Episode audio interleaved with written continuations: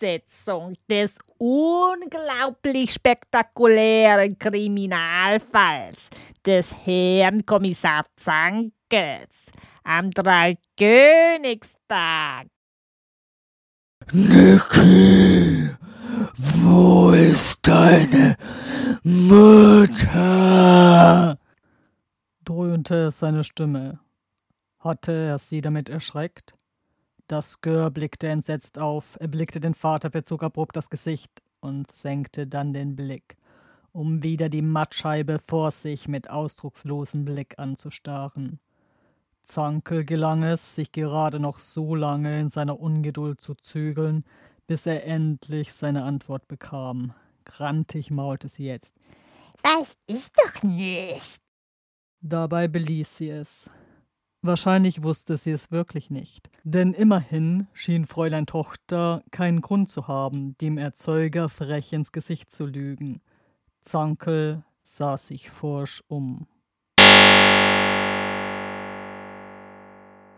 Hier im Wohnzimmer war die gute Seele jedenfalls nicht zu sehen. Natürlich vorausgesetzt, sie versteckte sich nicht vor ihm im hölzernen Unterschränkchen der Vitrine, in der Crescens Zankel für gewöhnlich das gute Porzellan aufbewahrte, das sie von ihrer Großmutter geerbt hatte. Solche Art verlagerte der Mann der Stunde nun auch seinen momentanen Standort in die Küche. Jedenfalls hatte er seine Frau in der Vergangenheit schon manchmal darin erblickt.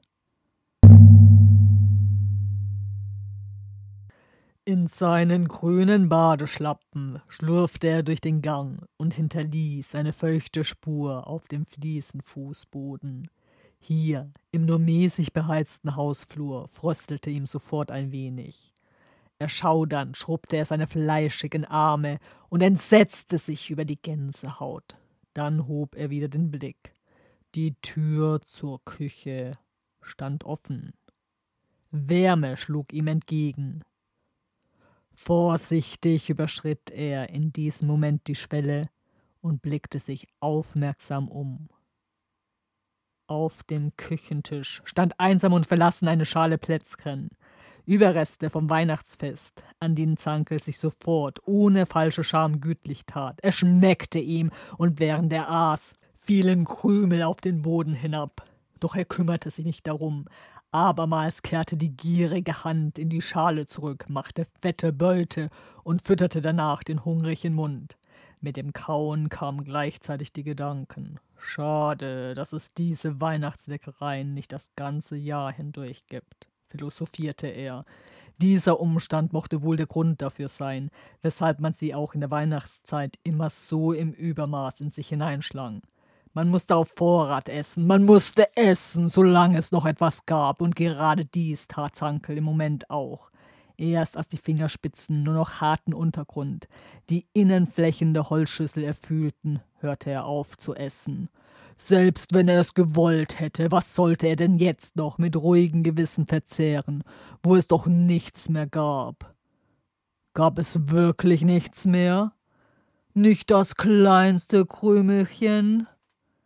Von denen übrigens unzählige zu seinen mit grünen Badeschlappen beschoten Füßen lagen.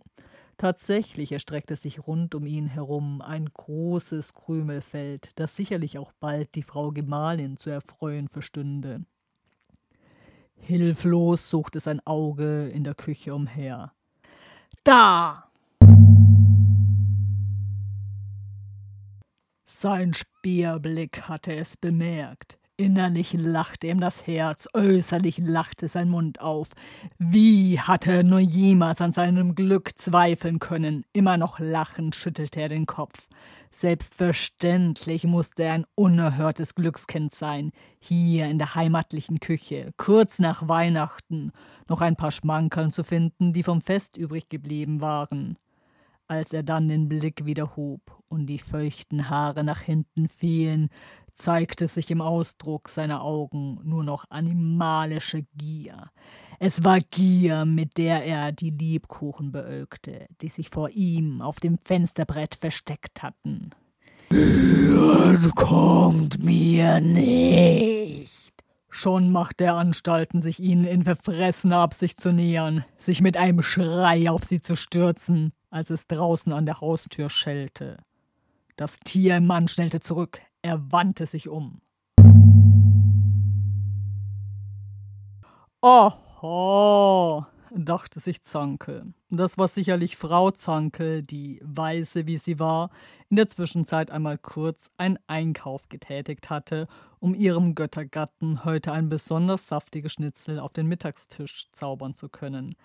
Warum wusste seine kleine Kochfee nur immer so genau Bescheid, wonach es ihrem Vielfraß von Mann im Moment gelüstete und nun schwer beladen von ihren Einkäufen zurückkam? Kein Wunder, dass sie klingelte, anstatt selbst umständlich den Schlüssel am Grunde ihrer Handtasche hervorzukramen. Nicht umsonst bezeichnete man die Frauen als das schwache Geschlecht.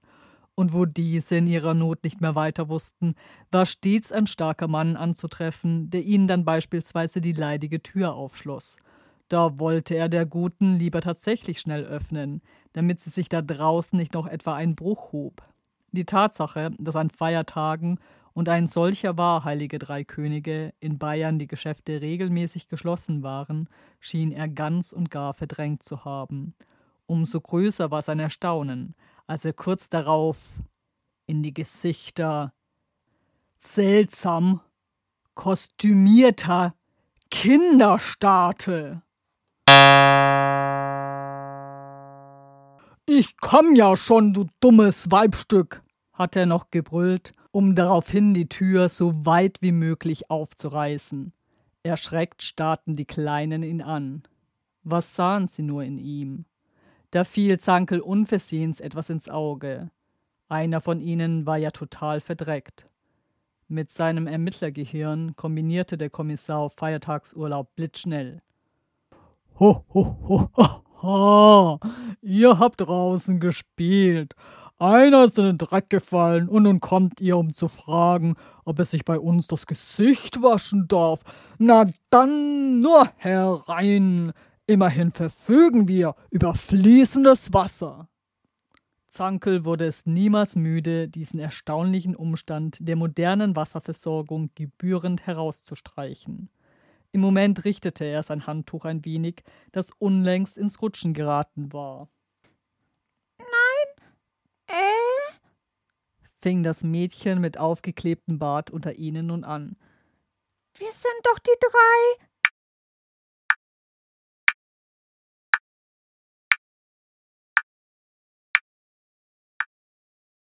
Fortsetzung folgt.